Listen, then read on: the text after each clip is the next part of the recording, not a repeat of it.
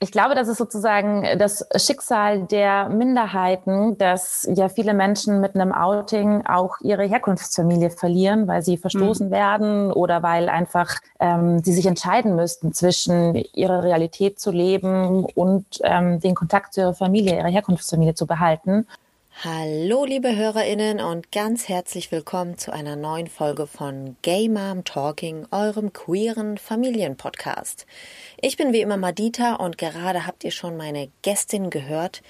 Das ist Lisa Haring. Sie ist Leiterin des Regenbogenfamilienzentrums in Berlin-Schöneberg und eine echte Expertin auf verschiedenen Fachgebieten. Unter anderem habe ich von Lisa lernen dürfen, wie man eine Bierflasche mit einem Lippenstift öffnet. Also, falls ihr in dieser Beziehung Nachhilfe braucht oder Tipps, wendet euch gerne an mich über Gay Mom Talking Podcast auf Instagram oder direkt an Lisa, weil sie kann das wirklich richtig gut.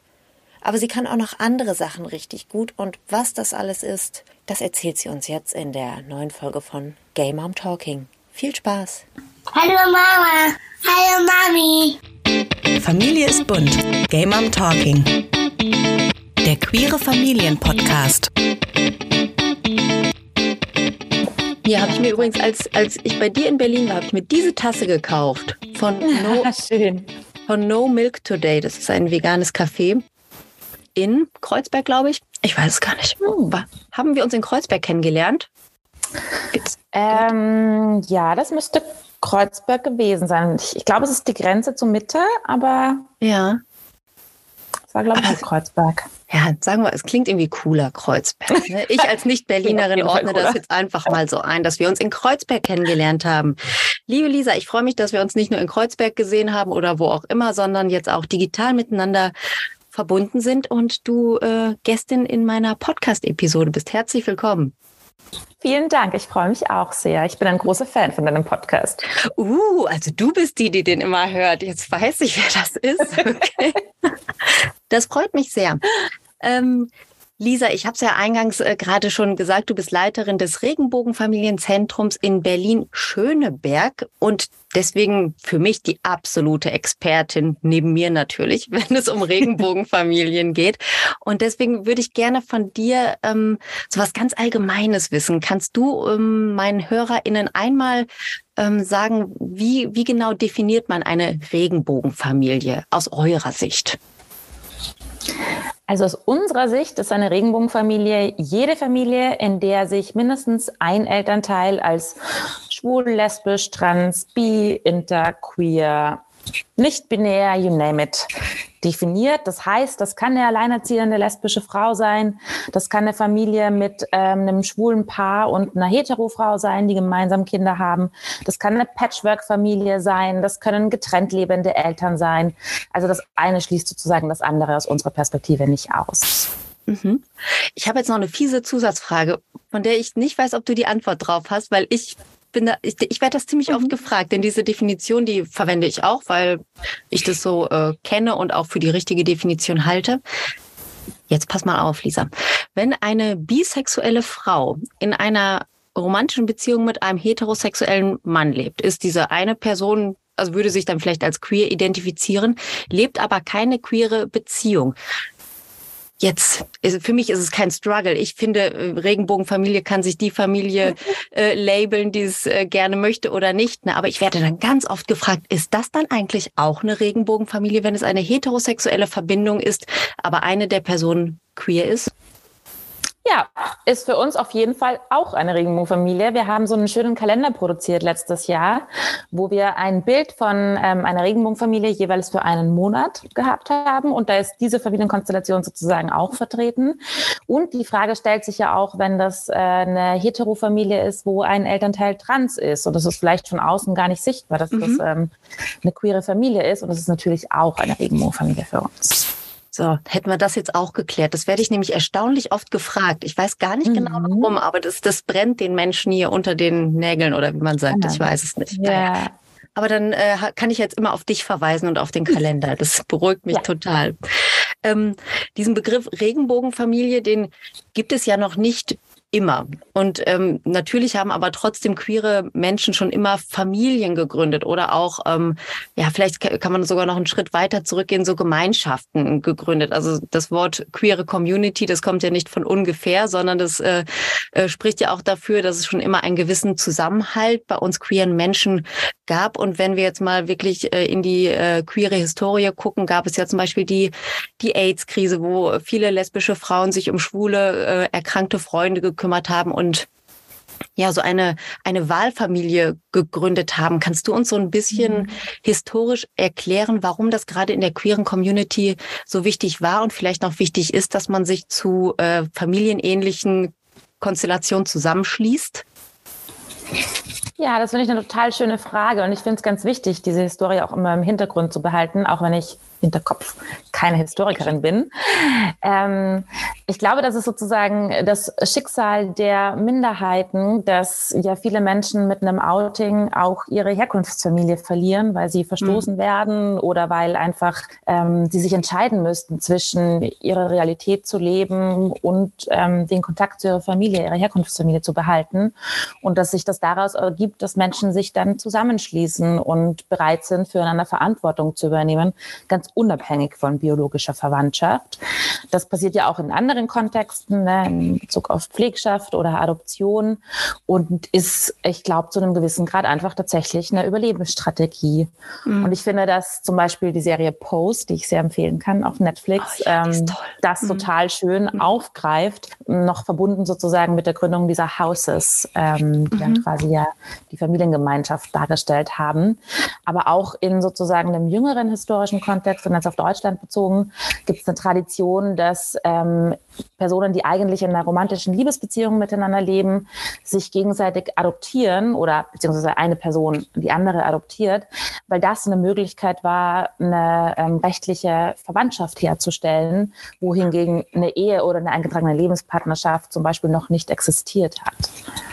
Das ist ja interessant. Also um sich gegenseitig auch abzusichern, wurde dann genau. äh, Partner, Partnerin adoptiert, weil es noch keine andere Möglichkeit gab. Ach, das ist äh, neu für mich gewesen. Das ist, ist ja sehr interessant und irgendwie klug und gleichzeitig so traurig, dass, äh, dass es so laufen musste. Aber es ist natürlich ein, ein cleverer Weg, um sich ja gegenseitig auch zu schützen. Genau. Absolut, genau. ja. Ja, also die Serie Pose hast du jetzt so im Nebensatz äh, gesagt, kann ich auch sehr empfehlen. Ich empfehle aber zusätzlich noch, guckt euch nicht auf Deutsch an, sondern im Originalton. Ich, äh, also das ist so meine Empfehlung. Ich habe die auf äh, Englisch wirklich durchgeguckt, von vorne bis hinten, weil ich so angefixt war. Aber auf, auf Deutsch war es schwierig für mich. Also das, äh, das ist äh, noch meine Zusatzempfehlung zu dieser Serie. Schaut sie euch an auf Netflix. Ähm, irgendwann haben dann ja, oder na, sie haben nicht irgendwann angefangen, sondern vielmehr ist es ja so, dass queere Menschen auch schon immer Kinder in die Welt gesetzt haben. Früher war es eher so, dass es in heterosexuellen Ehen oder Partnerschaften ähm, passiert ist und eine der beiden Personen aber eigentlich queer war, sich vielleicht später geoutet hat, vielleicht auch ein Leben lang nicht geoutet hat. Das äh, gab es natürlich alles. Was glaubst du denn, wann, wann war so der Wendepunkt? Also gab es so Meilensteine vielleicht, gesetzliche oder gesellschaftliche Meilensteine, die dazu geführt haben, dass ähm, queere Menschen wirklich sagen konnten, ja, ich möchte jetzt mit meinem queeren Partner, Partnerin eine Familie gründen und ähm, so, dass es auch rechtlich irgendwie abgesichert war oder einfacher war? Ja, und ich glaube, ich finde, das ist eine total wichtige Frage, weil es tatsächlich sich erst so richtig in den letzten vielleicht 30 Jahren verändert hat mhm. und sich das meiste aber in den letzten 20, 15 bis 20 Jahren getan hat, würde ich sagen. Ne? Also mit der eingetragenen Lebenspartnerschaft, ich glaube, das war 2005. 2001. 2001. Gut, dass du das besser weißt als ich. Ich bin ganz schlecht mit Jahreszahlen. 2005 war 2015, war die Stief Stiefkindadoption war 2005, glaube ich, ne? Ich weiß, dass auf jeden Fall Mitte der 90er es zum ersten Mal eine Empfehlung gab, ähm, dass queere Paare auch Pflegeeltern werden können. Ich mhm. glaube, dass das damals, das war sozusagen sehr früh, ähm, im Verhältnis zu jetzt anderen gesetzlichen Regelungen, die es gab. Ich glaube, dass es aber damals schon mit dem krassen Mangel an Pflegeeltern zusammenhing.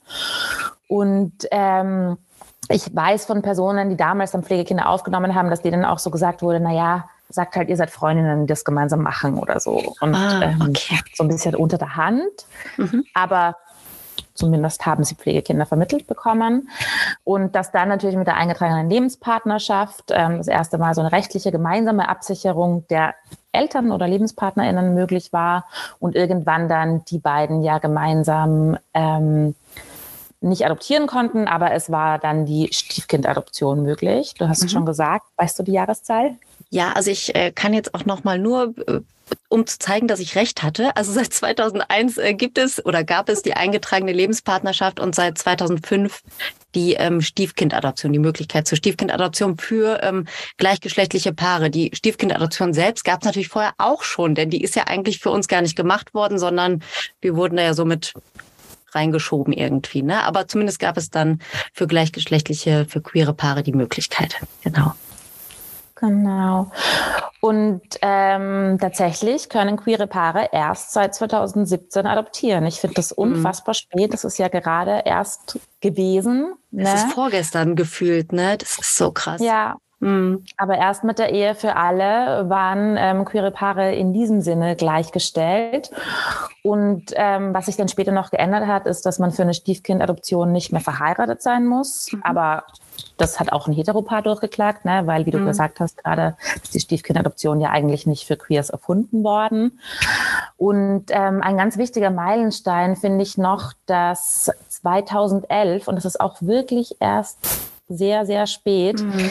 ähm, Gott sei Dank verboten wurde oder quasi dieses Gesetz im TSG, im transsexuellen Gesetz gestrichen wurde, dieser Paragraph, dass Transpersonen, die ihren Personenstand ändern wollen, ähm, steril sein oder sich sterilisieren lassen müssen und quasi sicherstellen müssen, dass sie nicht mehr reproduktionsfähig sind, was eine unfassbare Menschenrechtsverletzung ist. Und Ja. die Ampel hat dafür auch Entschädigungen gefordert, Mhm. auch nicht so spät passiert und bisher gibt es die auch noch nicht.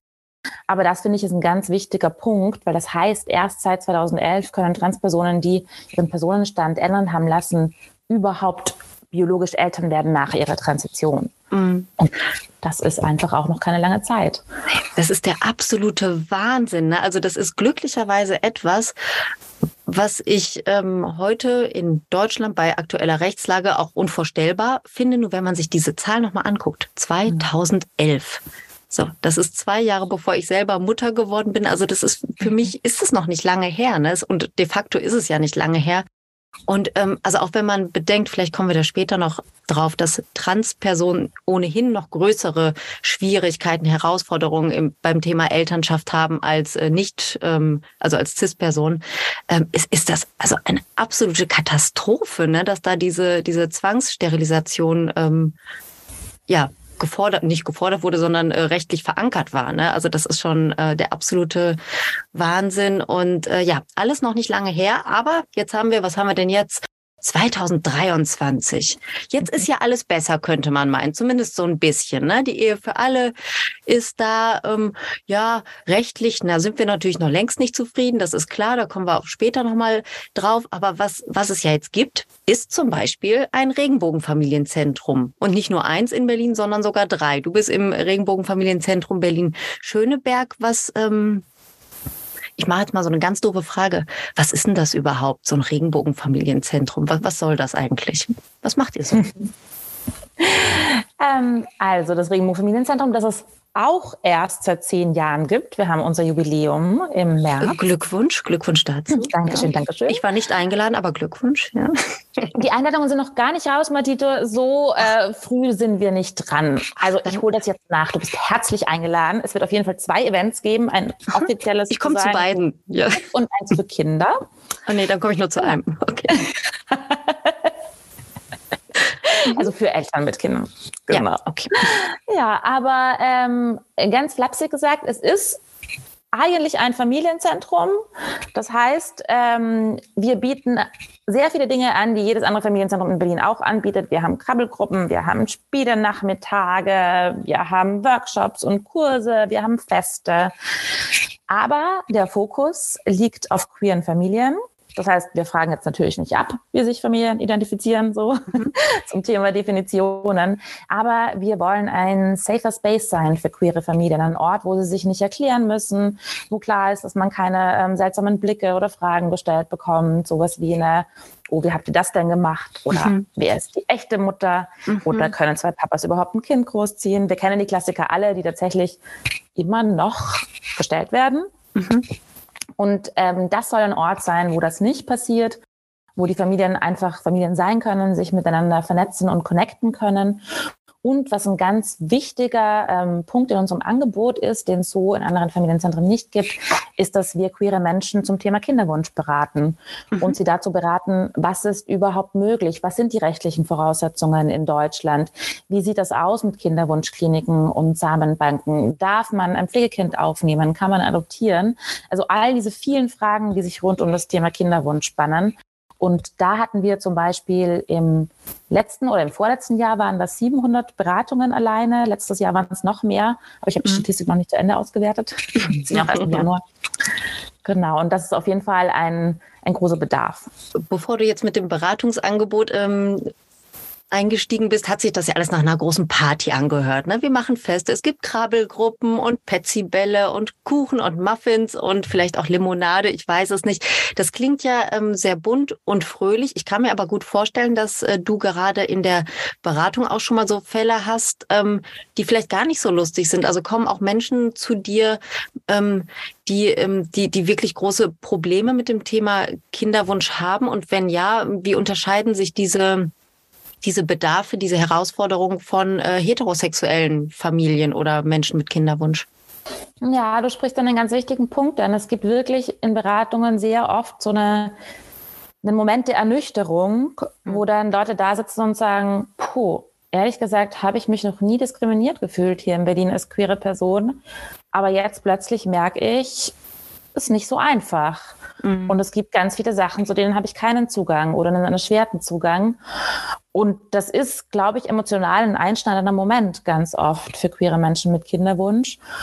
Und um jetzt einfach mal so ein paar Beispiele zu nennen, also die Ampel hat so viele Dinge versprochen, dass nachdem der Koalitionsvertrag rauskam, wir laufend E-Mails und Anrufe bekommen haben mit Stiefkindadoption, müssen wir das jetzt eigentlich noch machen oder zahlt sich mhm. das gar nicht mehr aus? ähm, oder Menschen, die zu uns in die Beratung kommen und sagen, also wir sind verheiratet, dann ist eh alles so wie bei Heteros. Aber mhm. das ist nicht so. Mhm. Und ich hatte gestern, ähm, wir haben eine Kinderwunschgruppe, das ist eine Austauschgruppe für Menschen mit dem Thema Kinderwunsch. Und habe gestern wirklich eine sehr traumatische Erfahrung erzählt bekommen, die ich so auch noch nicht kannte. Das war ein queeres Paar, das sich ähm, als Pflegeeltern beworben hat. Und äh, das Paar besteht aus einem Cis-Mann und einer nicht-binären Person. Und die waren schon am Ende von diesem ganzen Prozess und es war sozusagen der letzte Termin, ein Hausbesuch. Es ging eigentlich nur noch darum, diesen Abschlussbericht durchzusprechen.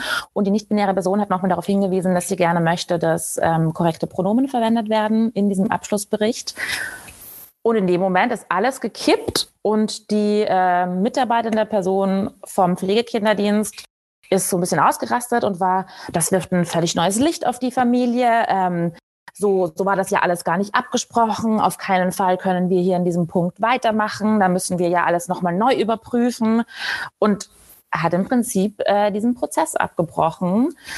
Ja, unfassbar. Ich bin auch immer noch total fassungslos. Die beiden haben sich dann ähm, Gott sei Dank auch an verschiedene Stellen gewandt und sind jetzt mit der Ombudsstelle ähm, der LADS, der Landesantidiskriminierungsstelle hier in Berlin, das ist ja auch ein Alleinstellungsmerkmal, in Kontakt und sind da gerade im, im Austausch. Die haben jetzt die Kommunikation mit diesem Pflegekinderdienst übernommen.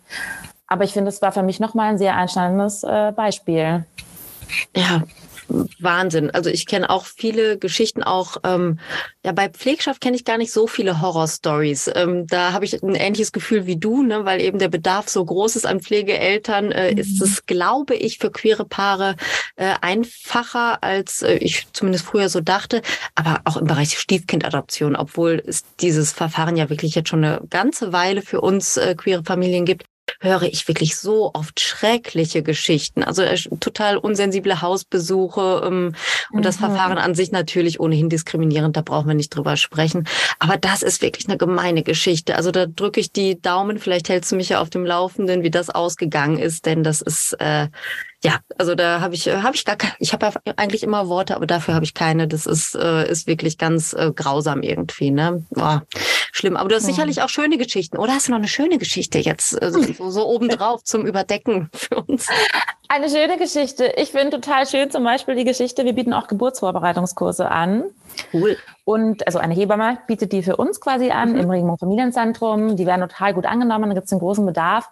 Und im letzten Geburtsvorbereitungskurs, hat mir die Hebamme danach erzählt, waren ähm, zwei lesbische Paare, die jeweils durch eine Samenspende von einer Samenbank in Berlin schwanger geworden sind. Und dann waren die irgendwie so im Austausch und irgendwann sind die draufgekommen, huch, wir haben ja denselben Spender. Nein. Genau, und es war ein ganz ähm, besonderer Moment für diese äh, Familien, die dann äh, beschlossen haben, sie bleiben auf jeden Fall im Austausch und werden sozusagen die äh, biologischen Halbgeschwister miteinander vernetzen. Ach, das ist ja cool. Äh, weißt du, wie, ja. also haben die die, das ist ja meistens mit so einer Identifikationsnummer äh, versehen, haben die da irgendwie einfach drüber gesprochen, welche, welche Merkmale die diese, der Spender hat? Oder weißt du da irgendwie was drüber?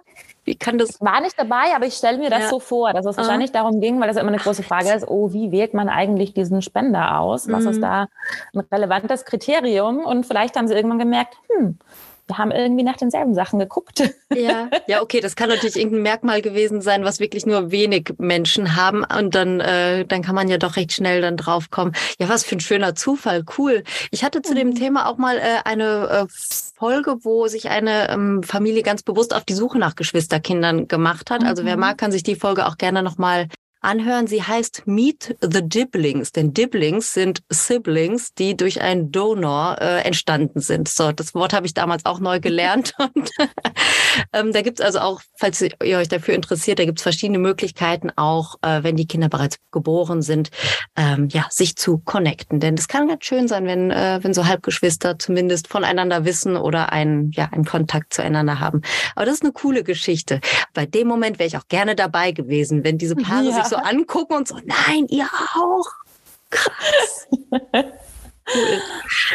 ähm, ich habe ja gerade schon gesagt, in Berlin gibt es drei Regenbogenfamilienzentren. Und Berlin ist ja sowieso, ich kann das jetzt mal ganz voller Neid sagen, ne? also hier aus NRW und aus dem Rest von Deutschland, aus der queeren Blase, wir schauen ja immer alle so ein bisschen neidvoll nach Berlin, weil da einfach ähm, was, was queeres Leben angeht, irgendwie der Bär tanzt. Ne? Also da, da gibt es ja ähm, so viele Angebote, von denen andere Städte nur träumen können, inklusive drei Regenbogenfamilienzentren. Wenn ich jetzt aber hm, mal überlegen. Wenn ich jetzt aber in Nordrhein-Westfalen in, ähm, in Bottrop wohne, das ist hier im Ruhrgebiet, habe ich mir jetzt ausgedacht. So, da gibt es kein Regenbogenfamilienzentrum, da gibt es auch kein queeres Zentrum, da gibt es auch keine queere Beratungsstelle. Also, mhm. liebe BottropperInnen, ich nehme an, dass es so ist, ich weiß es nicht so genau. Wenn ich jetzt ähm, eine Familie planen möchte als queere Person, an, an wen oder an welche Stelle kann ich mich denn dann wenden, wenn jetzt nicht so ein tolles Regenbogenfamilienzentrum in meinem Stadtteil ist? Können wir auch bei euch anrufen? Also natürlich könnt ihr im Zweifel bei uns anrufen oder bei einem der anderen Regenbogenfamilienzentren in Berlin. Wir beraten seit Corona ähm, sehr geübt über Zoom mhm. und auch per Telefon. genau. Ich würde aber empfehlen, erstmal ähm, zu gucken. Es gibt teilweise sehr viele informelle Strukturen auf Facebook zum Beispiel ähm, oder auf Instagram. Es gibt äh, vom Bundesverband LSVD, also wir sind der Landesverband Berlin-Brandenburg und von unserem Bundesverband gibt es eine Auflistung der Ilse-Gruppen. Das ist so ein noch älterer Begriff, Initiative lesbisch-schwuler Eltern. Die sind ehrenamtlich organisiert ne, und wir wissen, wie das mit ehrenamtlichen Strukturen ist. Ähm, die hängen daran, dass Menschen Zeit und Energien haben, sie zu erhalten. aber die sind deswegen sehr unterschiedlich aktiv und an manchen Orten eben auch sehr aktiv. Es gibt ähm, die Big Regenbogenfamilien, das ist die Bundesinteressensgemeinschaft Regenbogenfamilien. Und auf deren Homepage gibt es eine Auflistung aller Beratungsstellen. Und das heißt, es sind auch Beratungsstellen, die jetzt generell queere Beratungsstellen sind, aber eine Person haben, die sich besonders gut mit queeren Familien auskennt und bei der man Beratung suchen kann. Und ich würde empfehlen, es macht immer Sinn, eine möglichst regionale Beratung zu bekommen, weil zum Beispiel Thema Stiefkindadoption da ist es einfach sehr willkürlich in Deutschland und jedes Familiengericht, jedes Jugendamt äh, macht sein eigenes Ding und es ist immer gut, da auch einfach lokale Informationen zu haben, auch was jetzt natürlich Kinderwunschkliniken zum Beispiel angeht. Mhm. Wo kann man hingehen? Genau. Ja, das äh, genau mit äh, Big Regenbogenfamilien, das ist eine, ein super Hinweis und dort findet man dann ja auch ähm, von den einzelnen Bundesländern, wenn sie so etwas denn haben, dann auch nochmal eine, ähm, eine Website mit der entsprechenden Übersicht. In Nordrhein-Westfalen ist es Regenbogenfamilien, ich glaube, minus nrw.de. Dort sind also auch zum Beispiel ähm, ja so Krabbelgruppen oder Regenbogenfamilientreffs. Ne? Ich leite ja auch hier in Duisburg so ein Regenbogenfamiliencafé, sowas ist dann da auch aufgelistet. Das sind dann zwar keine, ähm, keine Fachpersonen, die dann dort sind, aber es sind Menschen, die sehr, sehr gerne ihre Erfahrungen mit euch teilen. Also falls ihr da Interesse dran habt, dann ähm, ja, äh, googelt euch einfach mal durch. Ähm, ich weiß nicht, ob es in Bottrop, das habe ich mit allen BottropperInnen habe ich es mir jetzt hier verschätzt. Ich weiß nicht, ob ihr sowas da auch habt, aber ihr seid herzlich eingeladen, nach Duisburg zu kommen. Soweit ist es nicht. Und ähm, genau, dann findet ihr auf jeden Fall Unterstützung. Mm, du hast gerade schon gesagt, dann da ist dann vielleicht keine queere Person, aber eine Person, die sich gut mit queeren Familien auskennt. Wieso sollte ich denn als als queerer Mensch ähm, nicht als erstes, weiß ich nicht, zu, zu, einem, zu einem kirchlichen Träger gehen oder auch zu, zu einem äh, staatlichen Träger und zu einer ganz stinknormalen Familienberatung laufen? Was, was ist das, was, äh, was eine Beratung für queere äh, Menschen mit Kinderwunsch so unterscheidet von einer gewöhnlichen Beratung? Das ist ein total wichtiger Punkt. Wir haben da ja vorher schon so ein bisschen ähm, drüber gesprochen, dass es eigentlich so die Idee gibt von, naja, hm, seit der Ehe für alle sind eh alle gleichgestellt, alle haben die gleichen Rechte und warum braucht man jetzt eigentlich extra ein Regenbogenfamilienzentrum? Das werden wir auch oft gefragt. Warum, warum wollen sich die Queers eigentlich so abschotten? so, ne? ähm, aber es ist so, dass Selbstberatungsstellen in Berlin, äh, ne, wo eigentlich der Bär steppt, was äh, queere Angebote angeht, oft einfach nicht wissen, was die Realität von queeren Familien ist und welche Besonderheiten es gibt, wo eben rechtlich keine Gleichstellung herrscht. Ähm, zum Beispiel Elterngeld. Gibt es Anspruch auf Elterngeld im, im Verfahren einer Stiefkindadoption oder nicht? Wie ist das eigentlich, bevor man die beantragen konnte? Das ist nur ein kleines Beispiel, aber es sind wirklich so viele ähm, Einzelheiten, so viel spezielles Fachwissen, dass es leider oft nicht gibt, wenn es nicht eine explizit queere Beratungsstelle ist oder es eben Einzelpersonen gibt in jetzt generellen Beratungsstellen, die sich die Mühe gemacht haben, sich da mal weiterbilden zu lassen. Mhm. Ja, und ich finde auch diesen äh, Punkt des äh, Safe Spaces oder Safer Spaces auch super wichtig. Also einfach, dass man sich auch nicht erklären muss, dass man einfach hinkommt und äh, nicht erstmal die halbe Biografie runterrattern ähm, muss und erklären muss, äh, wie es zum Kinderwunsch äh, oder zum Kind kommt und äh, ja, nicht jedes Mal dieses große Outing ähm, über sich ergehen lassen muss, denn das ist nicht immer schön. Ne? Also so geübt ich inzwischen jetzt auch äh, bin im, im Outing von mir selbst und von meiner Familie, das ist immer aufregend und das ist nie so, dass ich mich darauf freue. Und äh, gerade wenn ich Beratungsbedarf habe, möchte ich mich ja sicher aufgehoben fühlen und mich wohlfühlen. Und ähm, ja, deswegen wäre es für mich auch super wichtig, dass da jemand mit queerer Kompetenz äh, sitzt. Und ich glaube, mir wäre sogar am liebsten, wenn die Person selbst auch queer ist, die mich berät. Ne? Das wäre für mich ganz persönlich, denke ich, der Optimalfall. Aber in deinem Fall ist das ja, also von dir würde ich mich sofort beraten lassen. Bisher in Berlin. Jetzt seid ihr ja auch oder bist du ja auch ähm, mit einer politischen Meinung versehen. Du hast es jetzt so zwischendurch immer mal wieder einfließen lassen. Ähm, was, was für Punkte müssen sich denn gesellschaftlich und politisch aus deiner Sicht noch ändern, damit Regenbogenfamilien ähm, ja noch gleichberechtigter oder gleichberechtigt, sagen wir es ruhig so, in Deutschland leben können? Puh, das ist eine lange Liste. Ah, ich versuche sie. Wir haben Zeit. und knackig zu machen. Ja. Also ähm, auf jeden Fall muss die Stiefkindadoption für Queers abgeschafft werden. Das heißt, es braucht eine Elternschaftsanerkennung, analog jetzt zu einer Vaterschaftserkennung. Ne? Wir wissen, wie es ist. Würde ich jetzt äh, schwanger sein, könnte ich im Prinzip jeden Typen, der an meiner Haustür vorbeiläuft, fragen, ob er vielleicht die Vaterschaft für mein Kind anerkennen möchte. Mhm. Und er könnte das tun und niemand interessiert sich für die biologische Abstammung. Dasselbe ist in der Hetero-Ehe. Jedes Kind, das in eine Hetero-Ehe hineingeboren wird, hat automatisch ähm, die Eheleute sozusagen als rechtliche Eltern geht es auch nicht um biologische Abstammung. Nur bei Queers wird es anders gemacht. Die müssen ihr eigenes Kind adoptieren, auch wenn sie sich gemeinsam für die Samenbank entschieden haben, für den Spender, ähm, für die Kinderwunschklinik, durch die Schwangerschaft, die Geburt. Ähm, ne? Also hier muss ich das nicht erzählen, gegangen sind. Genau. Also das muss sich auf jeden Fall ändern. Es braucht eine vorgeburtliche Elternschaftsvereinbarung, die rechtlich gültig ist. Das heißt, dass zum Beispiel, wenn meine Partnerin und ich gemeinsam mit einem Freund von uns ein Kind kriegen wollen, muss es möglich sein, dass wir davor festlegen, wer von uns die rechtlichen Eltern sein werden.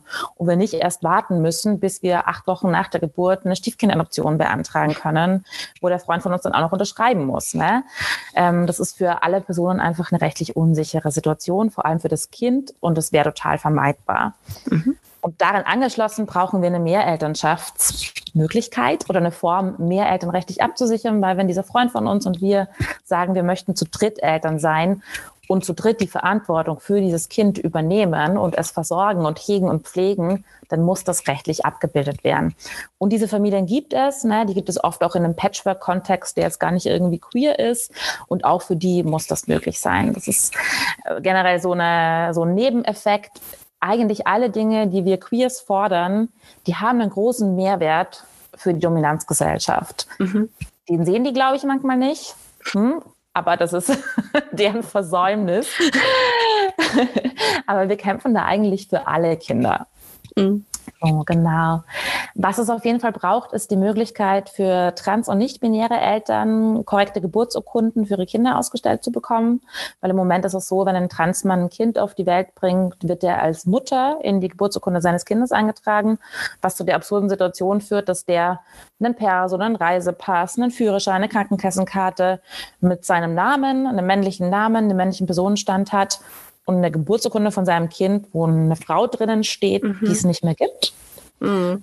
Und dann natürlich in der misslichen Lage ist, zu beweisen, dass das sein Kind ist. Mhm. Und das führt in der Praxis dazu, dass Personen zum Beispiel keine ALG 2 bekommen oder dass ähm, es Probleme gibt bei der Anmeldung in der Kita oder beim Kinderreisepass oder wenn sie verreisen wollen, weil dann zum Beispiel ähm, die Leute am Flughafen sagen, hä?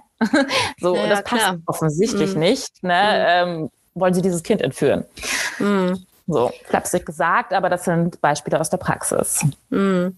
Ich habe äh, genau. kürzlich auch noch ein, ein Beispiel gehört, wo genau dieser Fall eingetreten ist. Ein Transmann hat ein Kind zur Welt gebracht und wurde dann als Mutter eingetragen und zusätzlich auch noch mit dem äh, Geburtsnamen, also mit dem Dead mhm. Name. So, das wurde dann einfach, ja. äh, also obwohl äh, längst der äh, männliche Name in Perso und so weiter seit Jahren eingetragen war, äh, hieß es dann beim Bürgerservice oder wo auch immer, ja, nein, mit der Geburt des Kindes ist das jetzt natürlich dann wieder der andere Name. Ne? Und das ist natürlich eine Katastrophe für diesen Menschen gewesen. Ne? Hat sich glücklicherweise ähm, gemeinsam mit, äh, mit seinem Partner da durchgeklagt und es wurde dann alles wieder umgeschrieben. Aber ähm, die Begründung fand ich auch so verrückt. Ähm, es hieß dann, ja, wenn ein, ein männlicher Name hinter dem äh, ne, weil die, das ist ja, es sind ja so Vordrucke in diesen Urkunden. Das kann man ja nicht mal eben schnell ändern. Also ist da Mutter vorgedruckt und wenn hinter Mutter Doppelpunkt ein männlicher Vorname stünde, wäre das für das Kind ja total verwirrend. Jetzt stand mhm. hinter Mutter Doppelpunkt eine Person, die es nicht gibt. Und das ist verwirrend. So, ne? Also das ist die echte Verwirrung für ein Kind. Und damit muss sich das Kind äh, dann ständig erklären, ja. wenn es überhaupt in diese Situation kommt. Ne? Also absolut äh, absurd und gar nicht durchdacht. Ne? Also das denke ich auch. Das ist, das sind solche Dinge, die aus meiner Sicht doch so einfach mit ein mhm. bisschen Verständnis, Verstand und Flexibilität auch zu ändern wären. Ne? Das äh, äh, finde ich immer recht unbegreiflich, warum so etwas immer Jahre, Jahrzehnte und länger dauert. Aber ja, da bin ich ganz mhm. bei dir. Das äh, gehört natürlich ganz schnell abgeschafft. War das schon deine Liste? Die war gar nicht so lang. Nee, die ist noch gar nicht fertig. Ach so, Entschuldigung. Ich würde voll gerne noch was zu dem sagen, was du gerade gesagt hast, weil ich finde, das ist so entlarvend ähm, für zwei Dinge, die uns wirklich sehr häufig begegnen in unserer Arbeit. Das eine ist, dass das Kindeswohl instrumentalisiert wird, Ja, um alles Mögliche zu rechtfertigen, was so wirklich. Mhm. überhaupt nicht dem Kindeswohl entspricht, sondern eigentlich der cis-heteronormativen Weltordnung der Menschen, die dieses Kindeswohl instrumentalisieren Mhm. und sich aber in einer Machtposition befinden und deswegen quasi da eine Deutungshoheit für sich beanspruchen. Das ist das eine. Und das andere ist, wie krass Reproduktion bei uns an ein Geschlecht gebunden ist. Es kann einfach nicht sein, dass ein Mann ein Kind auf die Welt bringt. Das geht nicht. Und deswegen verliert die Person ihren Personenstand oder bekommt eine Geburtsurkunde mit einem falschen Namen. Und ich glaube, wenn wir das so ein bisschen weiterdenken, und da spricht jetzt die Feministin in mir, geht es darum, dass ähm, der deutsche Staat oder die Menschen, die dieses System unterstützen, einfach Angst haben, dass sich die Ordnung der Gesellschaft ändert. Weil wo kommen wir hin, wenn plötzlich Männer Kinder gebären und Frauen Kinder zeugen und Queers Kinder haben und dann wird vielleicht auch noch Care-Arbeit gleich verteilt oder Menschen beanspruchen den gleichen Lohn? Und also das wird einfach alles auflösen und damit enden, dass privilegierte Personen etwas von ihrer Macht abgeben müssen. Und dieser Machtverlust, der sitzt oder die Angst vor diesem Machtverlust sitzt so tief, dass das alles, glaube ich, rausgehauen wird. Das ist den Menschen oft gar nicht bewusst, aber es wird auf dem Rücken von Minderheiten und eben auch uns Queers ausgetragen. Und von Kindern auch. Also am Ende leiden dann ja unsere Kinder unter Kindern. genau diesen Annahmen, dass Ja. es zum Kindeswohl ist, was es gar nicht ist. Ne? Ach, das hat, da habe ich jetzt mich aber gefreut, dass die Feministin nochmal gesprochen hat hier aus dir. Sehr schön, sehr gut zusammengefasst. Ja, unter, unterschreibe ich, äh, also die Feministin in mir unterschreibt das so, wie du das gesagt hast. Sehr, sehr schön. Ähm, jetzt war die Liste zu Ende, ne? Oder doch noch nicht? Ähm, Elterngeld für Pflegeeltern, das ist noch auf unserer Liste. Ja.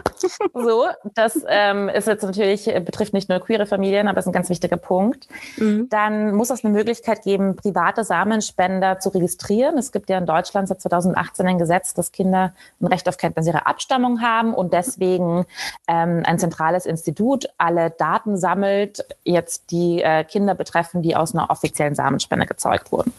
Man kann aber nicht sagen, wir haben einen privaten Samenspender, der schickt da jetzt seine Daten hin und wir registrieren das, damit unser Kind auf jeden Fall, egal was jetzt uns zum Beispiel passiert, Zugriff auf diese Daten hat. Das heißt, es ist eine große Forderung, das zu ändern.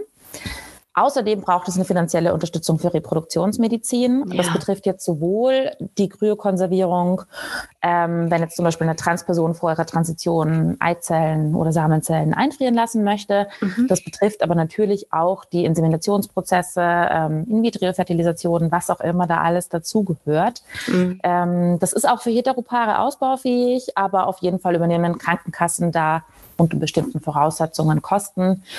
Und bei Queers ist das ein, ein verlorener Kampf sozusagen von vornherein. Es gibt drei Bundesländer, die so ein bisschen was bezuschussen, aber das haben oder nicht haben, macht nicht den Unterschied, ob man es sich leisten kann am Ende Mhm. des Tages.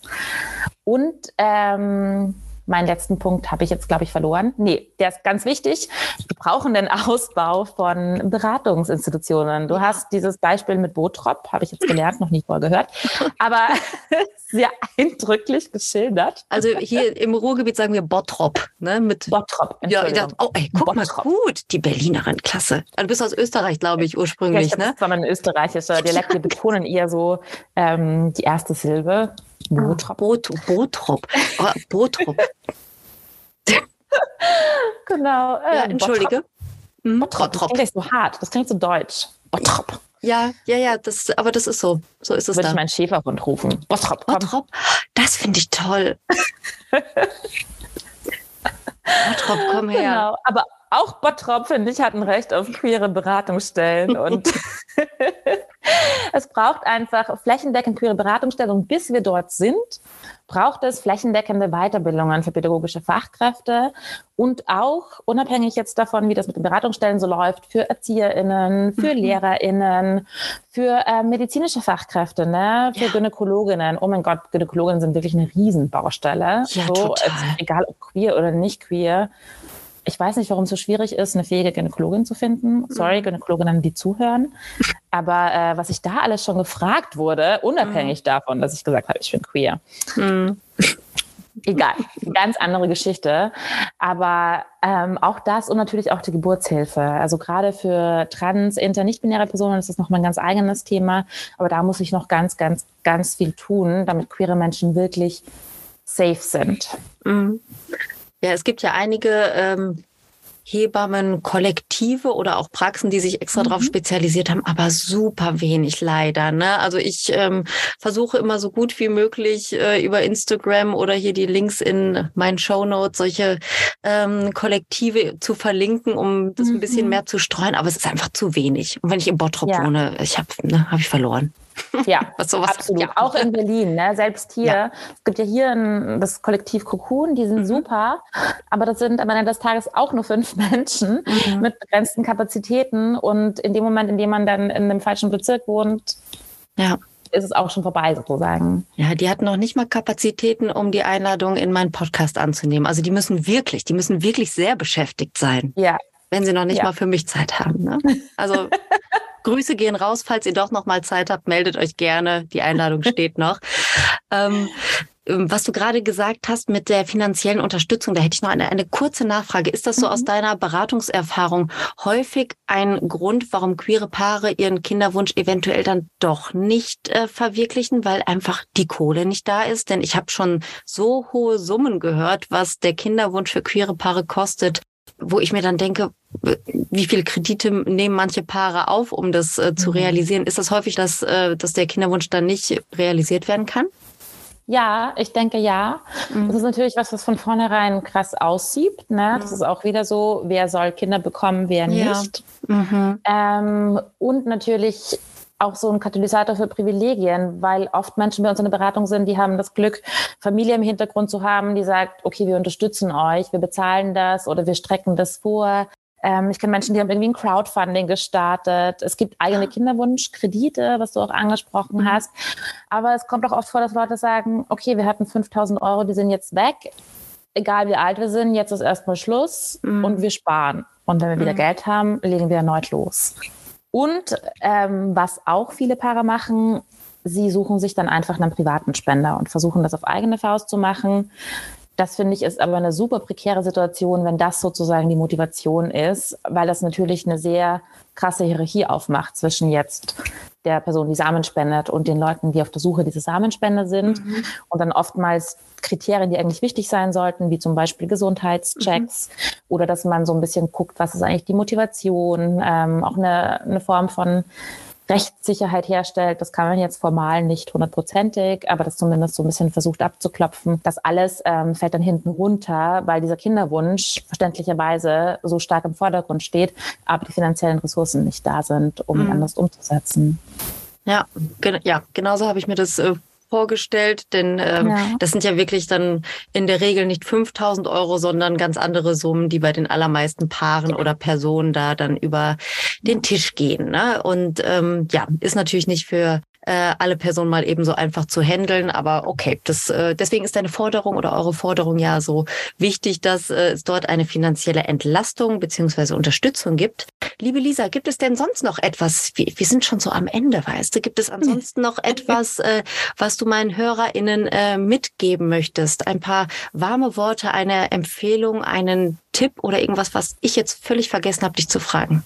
Also wir hatten vor kurzem ein Teammeeting zum Jahresstart und ähm, haben miteinander besprochen, was ist eigentlich, was ist unsere intrinsische Motivation, unseren Job zu machen. Und ich dachte mir, ich will, dass Queers einfach ganz, ganz viele Kinder kriegen, damit es ganz viele riesige queere Familien gibt, weil ich glaube, dass das der Start einer Revolution unserer Aufteilung von Care-Arbeit, unserer ähm, Struktur auch einfach sein kann in der Gesellschaft. Und deswegen möchte ich euch alle ermutigen, Kinder zu kriegen. So einfach ist das. Macht das in allen möglichen Formen und Variationen. Holt euch Unterstützung. Ich meine, dein Podcast ist ja auch ein, Goldschatz, Madita. Ähm, wenn man auf der Suche nach Infos ist. Und sonst, äh, wenn noch Fragen offen sind, kann man sich immer auch bei uns melden. Das war doch mal ein richtig, also mit dem Goldschatz, das ist das Allerschönste. Das ist jetzt mein, mein Zitat, was mich so durch, durch die Woche, durchs Wochenende, durch den Monat noch äh, trägt. Ähm, ja, ich schließe mich da gerne an. Also wenn ihr euch Kinder wünscht, wenn ihr euch wünscht, mit Kindern zusammenzuleben, meine Erfahrung ist, es ist sau anstrengend. Ihr werdet sehr schnell alt, aber es ist so schön. Also für mich gibt es nichts, nichts Schöneres. Ich kann das sehr empfehlen, wenn ihr euch das wünscht, dann lasst euch nicht von, ähm, von äh, Sorgen oder vielleicht sogar Ängsten abhalten. Lisa und ich, wir helfen euch und viele andere auch, selbst wenn ihr auch aus Bottrop kommt. Und äh, Vielfalt ist eine große Chance, nicht nur für queere Menschen, sondern für die Gesamtgesellschaft. Lasst es uns tun und lasst die Welt ein bisschen bunter machen mit ganz vielen Regenbogenbabys. Ha, sehr schön. Oh, wunderschön. So, jetzt haben wir uns gegenseitig hier eingeschmeichelt, Lisa. Ich glaube, wir können jetzt gut äh, den Rest des Tages alleine verbringen, also getrennt voneinander, nicht alleine, aber ich denke, das ist jetzt der Zeitpunkt, wo ich nur noch sage, wenn ihr Feedback habt, dann geht gerne auf Instagram, Gay Mom Talking Podcast mit Unterstrich geschrieben. Den Link zum Regenbogenfamilienzentrum Berlin-Schöneberg findet ihr natürlich in den Show Notes und auch alle anderen Links, die wir jetzt so nebenbei erwähnt haben, findet ihr dort auch. Ich wünsche euch einen richtig schönen Tag noch. Liebe Lisa, bei dir bedanke ich mich und sende viele Grüße nach Berlin. Mach's gut. Vielen Dank, Madita. Tschüss.